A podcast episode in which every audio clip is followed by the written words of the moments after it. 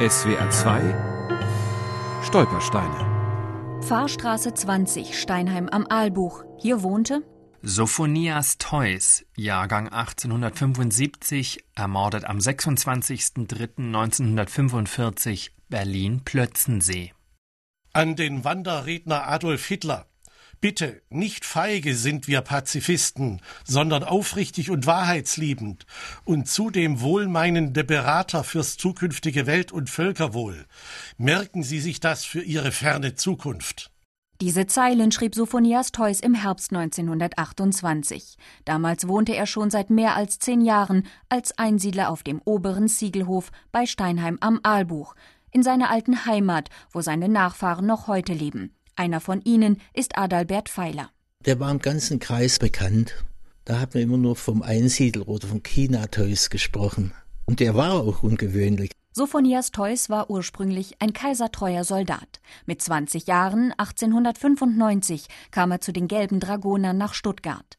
Mit seinem Dienstherrn, Baron Freiherr Max von Gemmingen-Guttenberg, ging er nach China, um im Boxerkrieg zu kämpfen.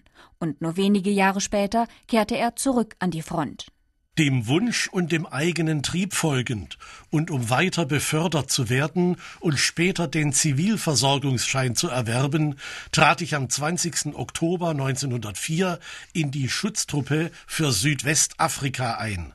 Im Ersten Weltkrieg war Sophonias Theus als Hundeführer bei Verdun im Einsatz. Doch hier, diesmal direkt an der Front, machte er ganz neue Erfahrungen, denn dieser Krieg war anders als die vorhergehenden. Am 2. September 1916 hielt er fest, der historische Tag vom 2. September, an dem in meiner Jugend jedes Jahr die glorreiche Waffentat des deutschen Heeres von 1870-71 gefeiert wurde, der Sedan-Tag, von all diesem Heldenwahne, der ehemaligen Kampfbegeisterung bin ich angesichts der blutigen Kämpfe an der Westfront von Verdun gründlich geheilt und kuriert. Theus wurde schwer krank. Er zog sich in seine Heimat Steinheim zurück, widmete sich als Einsiedler der Imkerei und der Zucht von Juckerpalmen. Doch zugleich hatte er sich gewandelt zum überzeugten Pazifisten und verkündete seine Ansichten auch im Dritten Reich.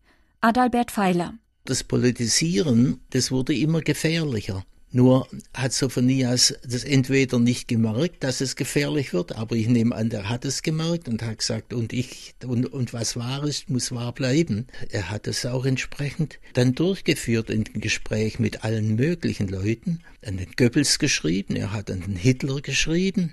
Das war schon mutig.